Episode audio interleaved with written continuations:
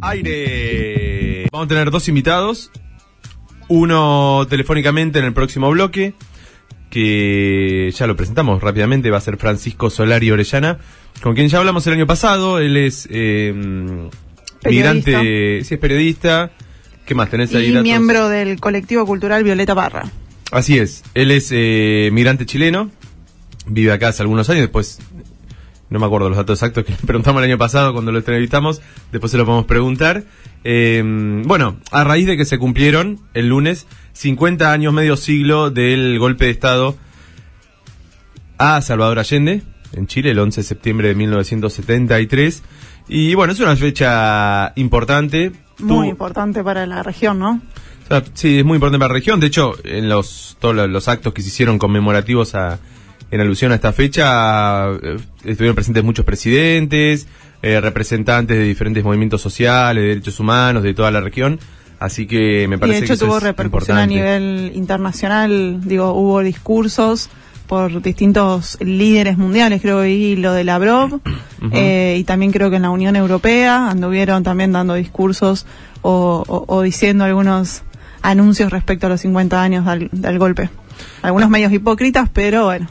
Pero bueno, que lo nombren por lo menos, antes que nada. Eh, así que bueno, la idea es charlar un poco con, con Francisco de toda esta situación, de lo que fue, obviamente, contextualizar un poco el golpe de Estado del 73. Allende había asumido tres años antes, eh, a comienzo de septiembre también del 70, eh, habiendo ganado las elecciones por una coalición de partidos de izquierda, centro-izquierda, como lo querramos definir, que llamaba la Unidad Popular. Y bueno, tres años después, envuelto también en una situación, en un contexto bastante complejo eh, y de muchas tensiones con diferentes sectores de, sobre todo económicos y de poder dentro de Chile, termina gestándose este golpe de Estado encabezado por el general, que era el jefe del ejército, Augusto Pinochet, eh, bueno, quien se mantuvo en el gobierno hasta el principio de los 90, ¿sí? el 89-90, ahí es cuando se termina, digamos, eh, dando fin a la dictadura de Pinochet y se restablece la democracia chilena a principios de la década del 90, ¿no? Entonces, es un, es, fue un contexto de que duró mucho tiempo, casi dos décadas, y muchas de sus, eh, vamos a decir, consecuencias, vamos a decir, características, muchos de sus cambios que se hicieron en ese momento, Estragos. Muchos de los estragos también, sí, estaría bueno que nos cuente a ver, Francisco, que, cómo lo ve esa cuestión. Eh, siguen vigentes en la actualidad, de hecho, toda la discusión que se ha dado en los últimos años vinculado a las movilizaciones, a eh, el, el pedido de cambio de la constitución, todo, ese- todo ese tipo de, de temas que son centrales en la discusión pública en Chile, bueno, son un poco heredados eh, de esta época de la dictadura de Pinochet. Así que la idea de charlar con Francisco es contextualizar un poco la cuestión histórica y ver cómo eso ha repercutido en las discusiones actuales y qué pasa hoy, ¿no? Porque hoy hay una polarización, digamos, en la política chilena muy marcada entre el gobierno actual, a pesar de todas sus falencias que hemos comentado a lo largo de todos estas, estos programas cuando hablamos del tema, eh, que reivindica fuertemente la figura de Allende, y obviamente una oposición que además el candidato que peleó, que peleó la presidencia y que perdió el- la segunda vuelta contra Boric fue José Antonio Cast, que era miembro de las juventudes de- del pinochetismo, ¿no? Entonces hay Súper polarizado. Sí, no hay todavía, por lo menos así, como grandes voces que reivindiquen fuertemente a, a Pinochet, pero no lo condenan tampoco, ¿no? Entonces, hay ciertos sectores, la UDI, ¿no? Que es el partido de, de Cast, no salió a criticar, a decir, a conmemorar los 50 años como condenando y diciendo nunca más un golpe de Estado ni nada por el estilo. Igual, de hecho, podríamos también charlar lo que, lo que es o lo que no fue o lo que no es respecto a la política de, memoria del pueblo chileno, ¿no? Hay mucho negacionismo también respecto a eso, por parte del Estado estamos hablando, ¿no? No, no, sin duda. Eh, me parece que está bueno eso. Porque, bueno, hay más ahora acá que se pone en discusión toda la cuestión de los derechos humanos. Es un caso reconocido a nivel regional y a nivel mundial lo que ha sucedido en Argentina en estos años de recuperación democrática, de la- desde la recuperación democrática hasta esta parte vinculada a la cuestión de los derechos humanos, cosa que en otros países, por ejemplo en Chile, no está del todo desarrollado y por eso también genera estas discusiones o este eh, negacionismo, reivindicación o como le querramos decir ahora. Que de a Eh, poco en Argentina parece que está reflotando, que estuvimos viviendo en estos días, perdón que estoy mezclando temas. No, no, justo- pero sí, yo lo traje a colación por eso, para pensarlo también desde el lugar que nos toca. Y en el que estamos viviendo. Así que bueno, vamos a estar hablando con Francisco. Un, gran dato de Francisco, que hoy es su cumpleañito, así que le agradecemos muchísimo porque nos va a estar brindando un poco de su tiempo de festejo. Espero que nos mande un pedazo de torta, algo también, así que será bien recibido. Me dice Guilla acá que ya estamos en comunicación con Francisco. Francisco, ¿nos escuchás bien ahí? ¿Qué tal? Buenas noches. Sí, perfecto, los escucho. Ah, bueno, buenísimo. Estamos hablando con Francisco Solari Orellana, a quien entrevistamos acá el año pasado. Primero que nada, te pedimos disculpas por eh, la demora. Tuvimos ahí un pequeño este inconveniente comunicacional, pero bueno, ya estamos eh, charlando con vos. Es tu cumpleaños, me habían dicho. Sí, sí, sí, estoy en, en festejo por eso. feliz cumpleaños. Bueno, perdón por la interrupción, feliz cumpleaños. Y muchas gracias por brindarnos el tiempo. Y muchísimas gracias. Aún con estos contratiempos. Sí, sí, por este tiempo. Eh, bueno, Francisco, te llamamos para hablar unos minutos sobre, bueno, obviamente una fecha por demás importante, relevante, que se cumplió el lunes, se cumplieron los 50 años del golpe de Estado, de mm, eh, perpetuado contra el presidente chileno Salvador Allende, el, Salvador Allende el 11 de septiembre de 1973. Y por ahí para empezar, eh, no sé si querés hacer algún comentario medio, general de qué implica esta fecha, por qué es importante recordarla, cómo la vivís vos por ahí personalmente, no sé, si querés contar algo sobre eso. Uf, a ver, ¿cómo la vivo? Yo personalmente, eh, yo no nací en dictadura, yo hoy cumplo 42 años. Eh, no, no viví el golpe de Estado, eh, pero sí viví la dictadura. Em, nada, el 11 de septiembre siempre ha sido una fecha bisagra, porque además justo septiembre es un mes como históricamente con muchas cosas históricas. Bueno, el 4 de septiembre de 1970 eh, Allende triunfa en las elecciones y se convierte en el presidente. El 11 de septiembre del 73 derrocado y el 18 de septiembre son las fiestas patrias que en Chile se, se, festejan de una manera muy con mucho ahínco, por así decirlo. Entonces se convierte como una, en septiembre yo siempre digo que es como una vorágine de sensaciones, alegría, tristeza muy profunda, mucha euforia, como un, una montaña rusa de sensaciones. Eh, en lo particular, mi, experiencia es que los 11 de septiembre siempre fue una cuestión, mi familia fue afectada mucho durante la dictadura y, era una cuestión de mucho sobrecogimiento, mucha tristeza, como profunda melancolía. Mi abuela me ponía el discurso de Salvador Allende a las 9.20 de la mañana, como había sonado ese ese 11 de septiembre del 73. Claro, durísimo. Y nada, sí, era, era muy duro, pero era una cuestión así como muy significativa. Claro y yo nací en ese sector que, que, fue perseguido y reprimido, entonces siempre para nosotros fue una fecha muy, muy, muy triste, eh, con una participación en los actos que se podían, ¿no? pensemos que la dictadura eh, de Pinochet terminó en el 91, recién, o sea, en el 91 él entrega el mando. Eh, así que durante todo ese tiempo siempre fue con una movilización, represión, corriendo la policía, vos ibas a los actos no oficiales que existían con una bolsita con agua con bicarbonato, una jarrita con agua con bicarbonato, limones para la, para las bombas lagrimógenas y ese tipo de cosas, pañuelos para tapar. Era parte de lo, de lo cotidiano de la fecha. Este 11 de septiembre, eh, 50 años después, bueno, empieza a ser un poco diferente. El gobierno de Boric, con sus bemoles, eh, con alegría, con avances, retrocesos, con grises, muchos grises capaz, pero bueno, eh, propuso una conmemoración desde el punto de vista de las víctimas. Creo que eso es, de hecho, no, es la primera vez que eso ocurre desde la dictadura, desde la dictadura hasta acá. Eh, los gobiernos desde el 2003, que se habían eh, cumplido 20, 30 años del golpe de Estado, el 2013, fueron gobiernos en donde en el 2003 estaba Ricardo Lagos, en el 2003 estaba Michelle Bachelet. En ambos casos hubo algún tipo de, gesto particular, pero ningún avance sobre cuestiones de memoria, verdad y justicia. Nada. Primera vez que el Estado chileno se hace cargo de la situación y bueno, Boric plantea un plan de búsqueda de los desaparecidos. Los desaparecidos en Chile son alrededor de 1.500, de los cuales se habrán encontrado el resto de 307 faltan, o sea, si uno lo compara con, con, lo terrible que fue acá en Argentina, no hay parangón. Eh, sí, en Chile hubieron muchos asesinados, mucho tipo de torturas, violaciones, exilio, bueno, eso personas que fueron sufrieron violaciones a los derechos humanos, mm. se calcula que fueron alrededor de 250 mil personas, que es un montón pensando que Chile es un país con un tercio de la población argentina, ¿no? Claro. Eh, así que todo el mundo se vio afectado, o sea, todos tenemos a alguien conocido, algún eh, que, nos afecta desde lo, desde lo personal y, desde lo, ese espacio colectivo que fue los que sufrimos fuertemente la dictadura.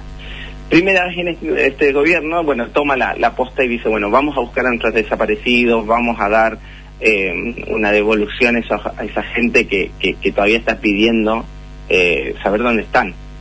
Em, el ejército no ha hecho un mapa profundo al respecto, obviamente. La derecha que acompañó, que fue cómplice, que bancó esa victoria, no ha hecho ningún tipo de, de mea culpa al respecto, al contrario. O sea, su, su discurso en estas semanas han sido, bueno, el golpe de Estado ocurrió porque en verdad Allende fue un, nos iba a llevar a una dictadura marxista. Claro nada, eh, tratan como de, tapar la realidad con el sol, ellos tratan de, ensuciar la imagen de Salvador Allende, pero bueno, por suerte, o, por lo menos no sé si por suerte, pero el ejemplo que puso Salvador Allende eh, ese 11 de septiembre, dejan, eh, no quedándose en su casa, yendo al Palacio de Gobierno, diciéndole a la gente, yo no, me, yo no voy a renunciar, yo me quedo acá hasta las últimas consecuencias eh, con esa voz, no sé, es para mí es perturbadoramente tranquila en el contexto en el que está, ¿no? Pensemos que estaban a minutos de que los bombardearan aviones de casas, eh, con, le habían tirado metralla todo el día, habían tanques en las puertas, había muerto uno de sus, se había matado hace poco uno de sus mejores amigos, se enteró que bombardearon la casa donde estaba su mujer y sus hijas, eh, sus hijas que sus hijas que intentaron ingresar a la o ingresaron a la moneda y él las tuvo que echar porque no no acá no esto va a ser terrible bueno en todo ese contexto él da un discurso una claridad mm. eh, que, que, no deja de sorprender eh, él habla de del futuro de que bueno nos van a avasallar de que eh, nos van a pasar por arriba, pero bueno, hay que levantarse, vamos a tener que construir, porque nosotros estamos dándole una propuesta a este país que es superadora, que es lo como que el pueblo necesita, que la gente quiere. Eh, y bueno, él plantea que en un futuro los trabajadores tienen que abrir las grandes alamedas por donde pase el hombre libre y ese tiene que ser como el gran mensaje. Eh, si uno se pone acá en 50 años, yo no sé si estamos cerca de eso que él planteó, si han habido grandes avances hacia ello tengo fe todavía en que el pueblo de Chile en algún momento va a lograr esos grandes cambios profundos que, bueno, cuando la última vez que yo participé en el programa con ustedes estábamos hablando de eh, la constitución, de lo buenísima que era, bueno, pasó un mar de cosas terribles entre medio, esa constitución se rechazó, la propuesta de, constitución ahora que tiene la derecha es nefasta, nefasta, es peor incluso que la, de Pinochet, o sea, restringe aún más los derechos sociales, plantea un montón de avances sobre la privatización de cosas. Eh, por ejemplo, así como un detalle, eh, uno de los puntos que plantearon los sectores de izquierda fue, bueno, que las Fuerzas Armadas estén obligadas a respetar la Constitución y manejarse, respetar el, Poder Ejecutivo Nacional. Mm. Y que no tengan y jamás intervengan de manera eh, militar en caso contra, en caso que les parezca. Eso se votó en contra. O sea, la derecha avala o por lo menos no no no hace una ley o, no plantea un artículo que le prohíba al ejército volver a hacer un golpe de estado. Entonces es como extraño, es como muy anacrónico su discurso. Pero bueno, lamentablemente vivimos hemos vivido eh, durante estos 50 años en un en un país que los medios de comunicación han sido grandes cómplices de la dictadura y de soportar el status quo hasta ahora. Y lo siguen haciendo, o sea, atacan mucho al gobierno de Boric, eh, lo, maltratan claramente, le, bajan el perfil, hacen un planteo, por ejemplo, como que en Chile la delincuencia es un descontrol, que todo el tiempo uno sale a la calle y te matan, una cuestión muy, muy fuerte contra los migrantes. Bueno, esas son cuestiones discursivas que en la realidad no terminan siendo tales, de hecho las tasas de eh, entregadas por la policía, por el Estado, por eh, ONGs de seguridad, planteando que la violencia en Chile ha bajado, que hay un control más grande, que hay mayor cantidad de controles, que eh, esa violencia no está desatada. Pero aún así en lo discursivo y, en el cotidiano la gente, la gente está convencida de que te matan en cada esquina en Santiago. Em, sí. Eh, no, sabes que me estaba pensando en esta última cuestión que, que venías comentando y te quería por ahí preguntar dos cosas. Por un lado, ¿cuáles pensás que son los eh, principales puntos, si se quiere, que todavía en la actualidad son herencia un poco de, estos años de la dictadura de Pinochet? Porque ahí hay mucho de lo que también se ha discutido y que charlábamos la otra vez con lo de la nueva constitución. ¿Y cómo ves la, sobre todo la polarización actual que hay? Porque me parece que es un dato no menor que hoy la principal figura, si se quiere, de la oposición y que estuvo ahí peleando la segunda vuelta electoral sea Cast, José Antonio Cast, que fue una persona que abiertamente eh, él era parte de la juventud pinochetista, ¿no? Digamos, tiene una postura mucho más eh, a la derecha incluso que lo que tuvo Piñera o, bueno, todo su, su gobierno en su momento.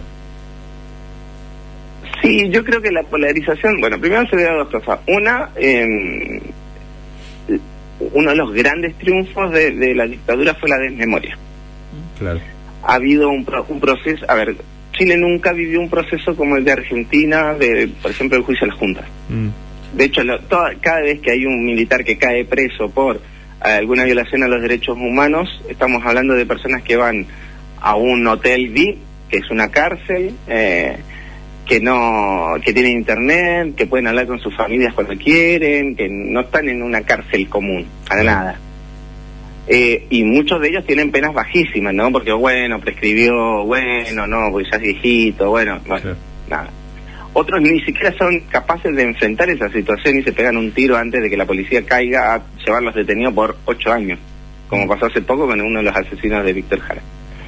Pero bueno, uno de los triunfos de, la dictadura fue eso, y uno de los pactos que hizo para establecer una nueva democracia fue a partir de consensos que dijeran, bueno, no, leyes de impunidad, punto final, no podemos avanzar en estas cosas, y eso tuvo mella, y tiene responsabilidad, y tiene consecuencias en la gente. La gente sabe que no importa mucho lo que lo que hablen los políticos o lo que definan los políticos, y en general el status quo se mantiene. Em, entonces eso, por ejemplo, es una complicación para personas como el gobierno de Boric, que venía con un montón de propuestas que podían ser muy interesantes, que podían eh, como hacer oído o hacerse eco, mejor dicho, de lo que estaban diciendo las calles en las protestas sociales, pero en la realidad terminó no pudiendo hacerlo. Bueno, no tiene fácil, o sea, primero porque no tiene mayoría eh, en el legislativo para hacerlo, segundo porque no hay la decisión política de pasar por arriba y empezar a decir, bueno, hago eh, decretos, ¿no? Lo que le establecería un conflicto, porque algunos dirían, bueno, eso no es democrático y no sé qué, bueno, y, lo pondría en un pie casi eh, como quisieran ponerlo a Salvador Allende. Mm. Eh, y después que hay una ignorancia muy grande, la verdad es esa, o sea, cuando uno consultaba después de la, de la derrota en el, en el primer proyecto constitucional, donde había una adquisición muy grande de derechos, yo, le preguntaba a la gente y la gente te votaba en contra de la constitución porque decía, bueno, con esto me van a bajar las pensiones, cuando era todo al revés. Entonces, ha habido problemas comunicacionales, ha habido problemas comunicacionales, ha habido errores, muchos, un montón, obviamente, eh, pero el, la persona que tenés enfrente es un enemigo sin cuartel, tenés el status quo, tenés los medios de comunicación, tenés las estructuras gubernamentales que no piensan cambiar, que no buscan un cambio, que no lo pretenden porque no les conviene. Entonces es muy difícil. Y a todo esto vos le sumas la ignorancia, ¿no? Cuando mm. nosotros vemos que uno de los sujetos sociales más importantes en, Chile son los estudiantes, tiene que ver justamente porque son el sector cada vez más pequeño, cada vez más eh, que, ve una realidad que la pone en duda. Pero la gran mayoría de los estudiantes chilenos no estudian en las universidades, no porque no pueden pagarlo. Y los que pueden hacer alguna carrera técnica en verdad se convierten en obreros especializados, nada más. Mm. Entonces, vos tres años te recibiste, pones a trabajar en un sistema que lo único que le interesa es que vos te endeudes, que vos tengas capacidad de compra, y la gente con eso entiende como satisfecha sus necesidades de vida. Discusiones como necesitamos salud gratuita, necesitamos educación universitaria gratuita y ese tipo de que la resbalan, porque en el fondo ellos lo lograron de alguna manera. pero se termina como manteniendo una, una gran masa que no que, que apela a salir de la subir de clase media un poco más para arriba y se, en verdad se mantiene una clase baja profunda que sigue dándole con todas estas desigualdades sociales muchas riquezas a un sector muy importante de la sociedad. Eso levanta imágenes como Cas, porque claro, Cas que te dice, en verdad es el mismo discurso vacío que tiene mi ley acá, no te habla de nada, te promete eh, la, gloria mayor, que va a bajar la inflación, que va a meter presos a los delincuentes, que te va a dar armas para que vos te puedas defender. Sí, pero ¿cómo? ¿En qué contexto? ¿Qué vas a hacer con los padres? Esas cosas no se tocan, no se hablan, no se comentan porque no son temas que les interesen. Y el problema es que, como ha pasado acá en Argentina, un montón de medios de comunicación levantan esos personajes porque parecen pintorescos, unos locos desquiciados, ah, mira, este es un outsider, lo vamos a escuchar un rato a ver, jaja, qué es lo que dice. Pero claro, el problema es que vos lo mostrás tantas veces eh, que, termina siendo eh, antiproductivo, porque al final, claro, estás haciendo propaganda todo el tiempo. Y a la gente que no que hay que hay un discurso que vos le estás dando un discurso común, general, sin profundidad y le va quedando, porque le parece que le cierran sus problemas cotidianos, aunque no tenga solución de nada. Y eso está provocando que bueno, eh, que Kass sea hoy por hoy uno de los tipos que tiene mayor probabilidad de ser el próximo presidente de la República, lo que sería terrible. Mm. Lo que va solamente a llevar mayor contradicciones con, el, con, la población, que tarde o temprano eso va a significar otro estallido social, porque las demandas de la gente no han sido solucionadas, ni con el gobierno de Boric, ni van a ser en un futuro cercano, menos con este, este planteo de nueva constitución que están estableciendo. Francisco, ¿qué tal? Te habla Micaela de este lado. ¿Cómo estás? Vamos a recordarle a la audiencia que estamos hablando con Francisco Solari Orellana, periodista y miembro del colectivo cultural Violeta Parra. Eh, bueno, y mi pregunta era, volviendo por ahí a, la, a la cuestión de los 50 años del golpe, eh, si crees que el golpe Allende marcó a la región latinoamericana y cómo lo hizo en caso de que, o, por qué consideras que, que, marcó a la región. Mira, yo he, visto que, bueno, en América Latina ocurrieron varios golpes de Estado casi simultáneamente. El de Chile no fue el primero, ¿no? Fue uno de los más largos, sí, igual siempre Banzer nos superó cualquier discusión al respecto.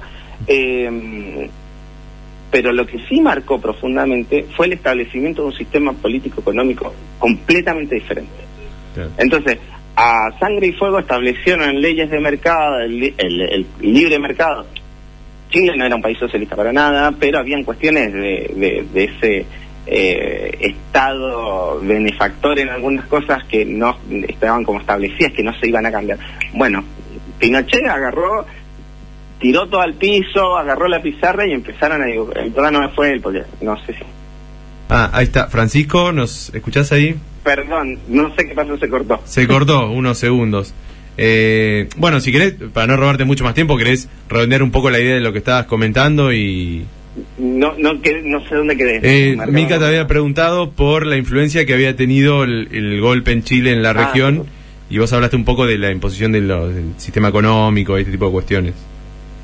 Claro, bueno, la imposición de este sistema neoliberal eh, marcó eh, todo lo que ha sido Chile hasta ahora. Todos los gobiernos que vinieron posterior a la dictadura y que pactaron con Pinochet para poder llegar a, una salida democrática, aceptaron esas reglas del juego.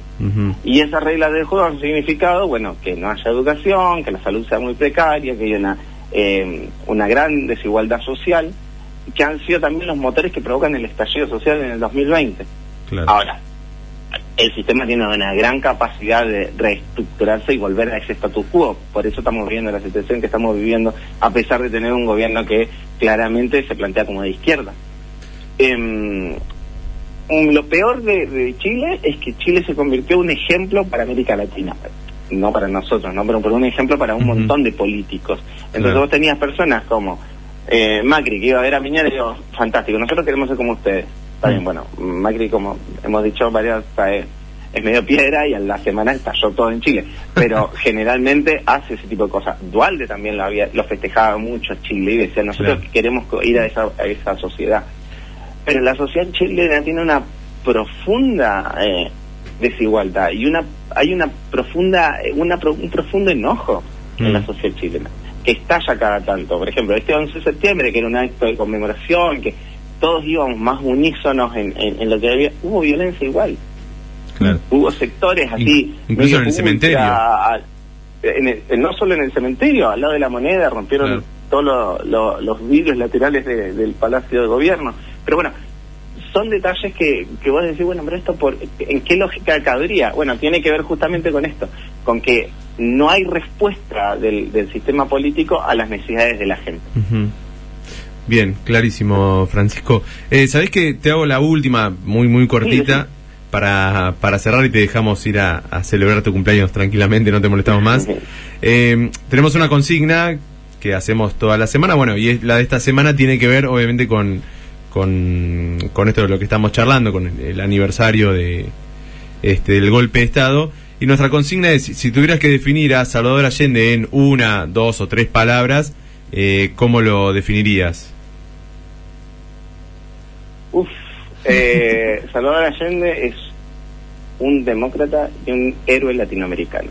Excelente. Me gustó, me gustó. Eh, creo que creo que son esas tres palabras porque era profundamente latinoamericanista. De hecho, bueno, eh, yo no sé si ustedes saben, él varias veces, no varias veces, él se encontró alguna vez con el Che Guevara y el Che Guevara le regaló uno de sus libros, el de Guerra de Guerrillas, y le escribió, como dice, para Salvador, que por el mismo eh, que por diferentes métodos busca el mismo fin. Mm, em, vivíamos en un momento no en América Latina en que eh, el cambio de la historia estaba en la mano, ¿no? O sea, luego era muy factible cambiar la realidad. No sé si ahora estamos todos pensando lo mismo, pero en ese momento se vivía.